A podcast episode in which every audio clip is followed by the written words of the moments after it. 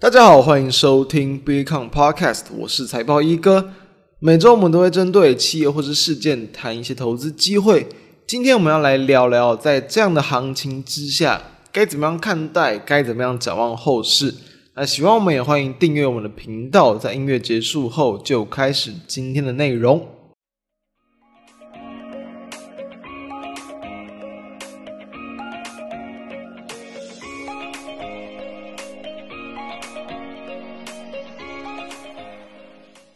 在六月底的时候，我们当时有去这个写过一篇文章，它的标题是哦，股市破底之际，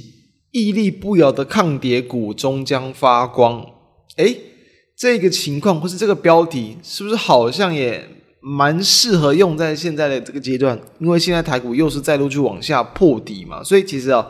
当时候其实，在六月底那个时候，正式哦，算是这个台股。连续破底之后，然后差不多就是快见到了一个低点，之后就是进入到这个七月到八月份上旬的一个反弹波嘛。所以其实，在八月的时候，没有就跟大家去提醒说，这个反弹的力道越来越弱，然后要去在后面去更改一些操作策略。那后续啊，确实是一路的再度去往下跌，然后在最近这几天呢。呃，就是在连假放完回来之后，就是直接连续的往下破底，尤其在我们录制时间十月十三号，哦、呃、哦、这个恐慌的一个卖压真的是很重哦，就是盘中哦就直接是一路的往下去灌压，然后中场又是跌了这个接近三百点，去跌破了一个一万三千点的一个大关，所以其实，在这样的一个环境之下，哦、呃，我们并不会有在在跟之前一样，就是。一直在叫大家去在这种破底之际啊，一直去留意一些抗跌股，不是不行，而是说其实我认为标的其实已经蛮多了，这点等一下我们会谈，所以我们要先来去知道说，在这样的一个之前嘛，就是上礼拜还算是比较乐观的时候，哎，怎么好像过完个连假，整个台股都不好了？那其实就主要有几个原因哦。其实上礼拜我们有跟大家去谈到，就是因为当时候反弹主要是因为部分的这个经济数据嘛是比较。算是这个差于市场的一个预期，所以说联准会呃升息的速度嘛，市场就认为就可能不会这么的快，因此反而对股市是一个利多。但结果后续其实呃就连续反弹，呃明显幅度比较明显的几天之后，其实后面的一些呃很像小非农啊一些经济数据又是比较明显的，就是算是优于市场的一个预期，所以反而对股市是利空。所以其实哦。哦、虽然说上礼拜我们有跟大家说可以去留意一些这个反弹的这个机会，但你一样，因为毕竟现在的一个台股就是联动国际股市，国际股市几乎常常不管是像最近就是比如说美国对中国的一些晶片的一些管制哦，那包含就很多一些经济数据也都是影响了这个主因，所以其实哦，原本哦这样的一个经济数据就是优于就是优于市场的情况都已经陆续的去浮现。等于说，在我们连假之前，哦，那个非农就业数据，就是很高几率啊，也是会对于股市是一个比较大的一个利空。同时，我们也要注意到，其实在呃前一段大概是半个多月的这个时间哦，整个国际油价都是比较偏向这个，哦，就是走一个反弹波。所以油价上扬，成本垫高，通膨压力增加。所以其实像是我们录制时间还没有公布这个九月份的一个美国的 CPI，但预期啊。这一次，当然市场目前预期也是会有这个年增率放缓，但是这一次的预期的一个幅度是到八点一趴，其实等于说只是把时间拖延，因为原本在上前一个月就是也是预期的回到八点一趴，后续是不如预期，只有到八点三趴，所以其实等于说它是把原先市场就已经有去预期的一个幅度，它把它时间去递延去延后了，等于说其实通膨放缓的速度真的没有到这么的一个快。所以速度不快，那对于国际股市的压力哦，它当然就会持续的存在，它会延续更长的一个时间。那在这样的情况之下，所以我们才刚刚前面才谈过，就是诶，这次台股又是再度的破底，往下又跌得更深。呃，虽然回头来看部分的一些个股，诶，其实可能好像还算相对抗跌，但是其实你在这样的情况之下。哦，认为就是，呃，我觉得就是延续前你都所谈到，你可以持续留意，持续去关注，但其实真的也不用急着要去做一个进场。所以说，其实哦，我们目前的策略，我认为没有太大的一个这个改变，就基本上就还是以真的要去做多单的话，哦，要去新进场新标的的话，建议还是以短多为主会比较好。但是如果说在短上操作，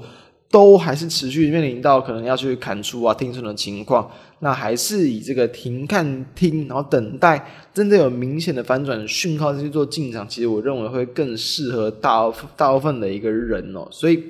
呃，从我们有谈到就是六月底的那篇文章，在谈到股市破底之际，然后我们当时候分享的个股，不知道大家如果有在听的话，不知道还记不记得是四九五八的一个这个真顶啊。然后在当时候的一个这个股价，其实大约就是回撤到当时的一个季线附近，大约就是在一百块出头，一百到一百零五之间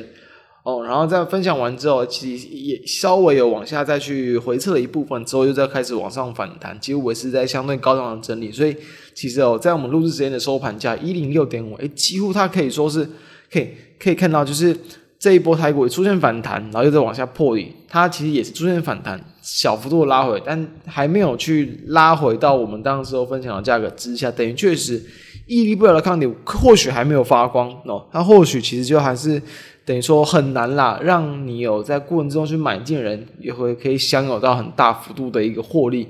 但也确实，我觉得还是印证这样的看法，就是我们持续找第一个就是技术面抗跌，然后呢，整个相对的强弱势比起大盘是强势很多。比起大盘强，不是说它就很强，因为大盘是很弱，所以比起大盘强，它只要不动，其实就已经是相对强势了。再来就是一样有它后续的一些这个营运利多存在，所以今天我们没有要跟大家分享新标的，但是我们会一样就是把过去分享的一些标的，再帮大家去更新一下它的现况，以及我们认为目前依旧还是值得持续去呃关注的方向。因为确实，其实在呃先前哦，我们有跟大家去谈过，就是说其实。在真顶哦，就是我们认为在六月份呢，是甚至是第三季的这个营运，就是进入到传统旺季嘛。所以说，虽然说对于电子股来说，哎，好像会有这种消费性电子库存过高的一个问题，但是我们当时有谈过，其实这一块部分其实还是在安卓阵营的哦，就是智慧型手机情况会比较严重，苹果的影响真的比较小，所以也确实就可以看到。真顶，它在这个九月份的营收还是很强劲的哦。哦，九月份的营收这个月增哦，这个超过二十二趴，一样是今年的新高，同时也是逼近到说最近这几年哦，就是接近年底那时候的一个高峰的一个这个水平。那那我们要知道，就是现在是真顶的，算是进入了营运旺季。那同时呢，其实苹果新机这个备货量，它的这个数量其实是算是明确，等于说你对于未来的一个营收数字，算是可以比较。就等于说不会出太多的一个这个差错，所以就是说为它营收的表现挂了保证。但因为其实后续还会有第二波的一个拉货嘛，尤其其实到呃下一个月甚至下下一个月的这个营收的这个公布，都还是有会在持续垫高、持续创高的情况，因此就很有机会会去再去哦创下前几年的这个新高点。所以哦，它在营运上当然。虽然不是那种连续成长型的产业，但至少就这几个月来说，尤其啦，在这几个月，我认为很多的这个企业在。呃，第三季的财报公布跟第四季的这个展望，还有是明年上面的展望，都是会比较在悲观一些的。所以在这样的环境之下，你营收持续创高，那是不是就有更多的机会？所以我们当时候谈到，就是哦，除了这在这个苹果的订单加持哦，持续拉货之下，然后呢，我们也有谈到，就是说真的是蛮积极的在去转型嘛，去拓展这个 IC 载板的业务。虽然说其实 IC 载板的其他类股。哦，就是一些可能在 ABF 基板等等，其实好像股价都、还是没有那么的一个亮眼，但至少哦，真顶它就是维持说在这个二零就是二零三零之前，然后呢，成为这全球前五大 IC 载板供应商这样的目标，其实都还是没有改变。等于说未来几年的一个这个营收成长，在 IC 载板这一块，它是会有相当高幅度的一个这个成长，尤其其实甚至有超过四成跟五成，因为毕竟是算是它比较新起步的一块这个业务，所以说。哦，这几块部分，我认为都还是会去持续推升。说真的，在后续几个月，它的营收都还是表现得相对强劲。那当然，因为其实呃，从更长远的角度来去看，要知道，就是说，因为说在 iPhone 新机嘛，它的这个载板其实呃规格跟前一次的就 i 十三的这个比较，其实没有差异到太大，所以这次的这个价格没有涨很多，那势必一定还是会对于这个供应商有比较大的这个砍价压力。所以一样就是。呃，整体它面临的这个挑战，就是它要持续的去提升它的一个生产的这个效率啊，才会让未来的一个汇率能够去这个维持。那至少目前来看，其实我认为这个这个这个影响暂时也不会去太快的去反映到它的一个股价的表现上面。那像是在这个 BT 这个窄板的这个新产能，其实在大约两个月前左右，其实都已经陆续的这个开出，但因为其实消费性市场还是比较疲弱，所以确实产能没有产能是没有满载，但也会是它推升它这个营收维持高档的其中一项的这个注意。所以我认为哦，从我们这样的角度来看，其实从几个月前哦，到现在我们当时候去追踪的真顶，其实到目前股价，说实话哦，没有说太大的一个变化。等于说，我们分享的标的，其实我认为在行情如果说持续破底，那当然一定会有个股一样受到影响，负面的影响。但如果说它还是持续的，就是说都很抗跌，然后价格没有差太多，那代表说在这个位置，它可能就会有更有它的一个利基点，更有它的优势。代表说它是。连续这几个月之后啊，它都比起这个整个国际股市都来得更为抗跌，有更多的买盘去支撑。那假设未来这个行情否极泰来出现反弹，它会不会有更多的空间？我认为就值得期待。所以这个方向我认为是可以去留意的。那再来的话，像是在我们也是哦，其实已经算是已经有跟大家。谈过两次的这个二三六八的一个这个金像电了啊，主要就是因为呃之前就跟大家谈到嘛，就是在像是高阶的网络交换器板这个长期的需求是比较稳定的，然后在伺服器板目前其实产能都还是算比较偏向这个满载，虽然说也是一样，其实呃有部分的这个看法认为说金像电可能最近这几个月的营收会比较保守一点，不过它九月份的营收几乎还是跟前一个月持平。小幅度的月增零点六八，等于都还是维持在相对的高档，所以营运也确实是一个比较稳健的一个情况。那在这个其实像是在这个明年呢，明年的部分呢，它也是会有这个伺服器这个新品平台，就是上半年会有更多的一些这个量产嘛，然后包含像是 Intel 的这个 Eagle Stream 啊，或是呃像是也是有 AMD 的这个新的平台，所以都会有等于说在未来这个大约两季到三季，我认为都还是有比较可以。不能说营收会一直连续的一个这个创高，因为毕竟呃通膨哦，毕竟这个总金的影响，它还是会有稍有压抑。但是可以可以预期说，整个出货都还是会相对的一个这个顺畅。所以其实从金像电的股价来看，我认为它算是更为的一个这个抗跌啊。金项链几乎啊，在这一波你去看它的一个股价，几乎就还是一个非常非常久的一个横向的区间，从今年初到目前，几乎都还是大约在这个七十五到百元之间去做一个震荡。最近这几天的一个回撤，回撤年线也没有去跌破，所以其实呃，虽然说你可能前几个月，假如听到我们的分享哦，然后去进场，诶，到现在来看，可能都还没有什么，没有任没有太多的这个就是呃报酬率，就是如果说你是做一个波段做长期的话，但是其实比起大盘，你去看，就诶，你就会认为诶诶，其实持有这些标的真的是会更为心安，去更为安全，在这一些的这个。抗跌股的表现，我认为来依旧是可以值得持续去回头去做留意，但是是不是要一直去找新的一个呃新的一些标的？我倒是认为说我会比较倾向这个盘势有看呃看起来有更多的一个反弹的这个机会，或是更为乐观的一个环境之下，再来去跟大家分享更多我认为比较值得可能在短期内去切入的。否则啦，我认为。最近这段时间跟大家去谈的一些标的都还是比较适合，就是你可以你要进场，我认为当然是没有问题，你去设好停损，然后或者就是说你去设好分批进场的一些这个空间等等，那或者说你就持续的关注，因为毕竟当盘势还没有反转之前啊，其实他们要有波段的这个涨幅，我认为都会是比较短暂，就是可能就是短短短可能几周之内往上反应，之后还是容易会在这个跌回来。哦，所以，嗯，策略的话，就是大大家可以自行去这个思考。那再来，我们就要知道，就是说，其实目前更重要的还是在台股破底之后，大家到底该怎么样去做一个应对？因为确实，呃，破底，然后你会担心，你会恐慌，一定是你手中有比较多的这个持股部位，或者你的部位的一个亏损幅度已经拉大，这非常的正常。因为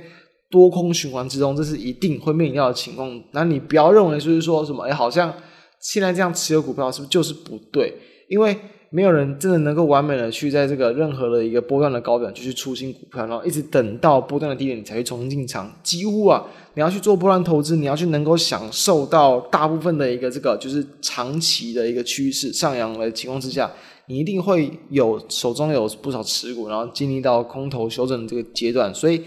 你要去思考说，这种阶段之下。呃，你的心态要就是怎么去调整，或者策略有没有需要调整？因为确实现在蛮多的一些标的的，它的一个评价，不管是股价净值比、本益比，都是算是在历史相对的一个比较低的一个这个区域间哦。从台积电看的话，确实也是。但你说它便宜没有错，你说它本益比低没有错，你说它的获利其实都还是能够维持在相对高档的数数字，这我也呃就是完全认同。但是呃，资金资金还是最重要的一块嘛，就是你美元这个升值嘛，台币贬值嘛，然后资金外流，这是没有办法去抵挡的趋势，所以你可能就需要更多的这个时间，因为本一比它其实只是一个参考区间，没有人规定说本一比低于历史哦最最低你就一定要反弹嘛，对不对？还有更多的一些因素去影响，但是至少啊，在一个呃未来假设全球总体经济都还是能够持续的维持一个比较成长的一个长期的趋势轨道之下。其实回归到正常合理的本益比，这都是可以去期待的，只是说需要时间等待。因此，我认为这些东西还不会太快发生哦。就是行情扭转，就是你可能要等到电子业的一个库存告一段落，甚至联准会的一个动向比较采取，就是可能要去这个，比如说护盘啊，稳住股市啊，然后呢，甚至是有比较偏向这种降息的一些这个动作，才会比较有机会出现这样的比较明显的一个反转。所以说。那大家就要有这个比较拉长时间去做长期抗战的一个准备，所以从不同的持股水位的角度来去看，如果说现在持股水位还是相对偏高的话，我个人啊就是会比较还是比较倾向，就是把部分在持股之中哦比较就是比如说技术面更为弱势嘛，哦就是真的已经呃这个连续破底，然后在低档整理好一段时间，同时在明年的展望都是比较平淡的这个标的。都应该还是要去做一个减码收尾资金，还是会比较安全。你说它跌无可跌没有错，但如果说连展望都比较平淡的话，那不不能排除说它其实即便在反弹，它也不会有说太大的一个反弹空间嘛。那如果说持股的程度认为还是相相对可以控制，还是相对是可以承受这个水准的话，那我建议其实你可以去以指数的一个位置来去做一个基准，因为其实先前啊。我再去预估这个指数的一个这个回撤，我认为说，其实当然以万三来看，它会是一个波段的一个比较呃波段的一个比较有机会去做止跌的一个这个价位，因为确实万三大概就是在二零二零年的下半年的一个比较大的一个整理区间，那时候其实大概就是有，如果你要拉得比较远的话，大概是可能一万两千三四百点，然后到万三，所以其实这样的一个大区间哦，我觉得你真的要去抓比较更明确一点，就大概抓万二到万三吧。那如果真的要再往下一个比较更历史的一些大的一些区间来去看，我觉得可能就是以在五百点啊、一千点这样的一个，就是一个 range 来去抓。我认为还是要去分到大约这个五到六次的这个进场的这个空间，就是毕竟就是预以防万一嘛，就做最坏的准备嘛。然后呢，以各个区间，然后如果说指数真的回到这个位阶的话，你再去做这种可能往下分批去承接的一个。部位，但前提是标的一定还是要比较呃有这个产业的一个展望性比较明朗的一些个股为主啦。所以哦、因为说不准行情修正的一个终点嘛，所以分散进场，那当然还是会比较比较值得去执行。那假设诶真的开始就是开始直接往上去走一个反弹，那一样就是你就不是用这种往下承接的方式去做分批进场，就是可能用突破每一次的一个压力，可能就稍微要去增加点这个持股，比如说。后续站回五日均线啊，或是突破月线等等，但我认为你一样需要搭配总经的环境去看啊，就在汇率走势啊，在公债殖利率这些东西还没有扭转之前，其实也不用那么急躁啊，就是你一样要有总经的一个这个就是支撑之下，再去做这种往上反弹，然后分批去再重新进场、重新追加这个动作。那假设是比较偏向空手等待的这个投资朋友的话，那就还是就是以。可能我们在近期有分享过非常多嘛，就是这种波段抗跌的这个标的，拟定它后续的分批进场时间点，或是就是等待整个国际股市的利空比较淡化，我预期就会在大约一个月以内，哦，就差不多就是抓一个月左右，也刚好就是台股的这个第三季的财报几乎去公布完毕，我觉得差不多就是对于这种很多一些呃龙头企业的这个可能法说啊展望的一些利空就会。不断的去来去测试国际股市，这段时间就有机会去观察是否有这种开始利空彻底利空不跌的现象，然后就有更有机会就可以去开始去陆续的，就是逢低承接一些呃一些这个可能超跌股啊，或者价值股等等。所以这是在这段时间建议大家可以去做的一些这个调整。那相关的资料我们也都会放在我们这个 B E 看的 FB 还有网站上，大家都可以去浏览。那也就希望大家能够在这一波的这个下跌能够去，就是也可以去比较用策略啊，或者是调整心态来去度过这样的一个空方的走势。那以上跟大家分享，我们下周再见，大家拜拜。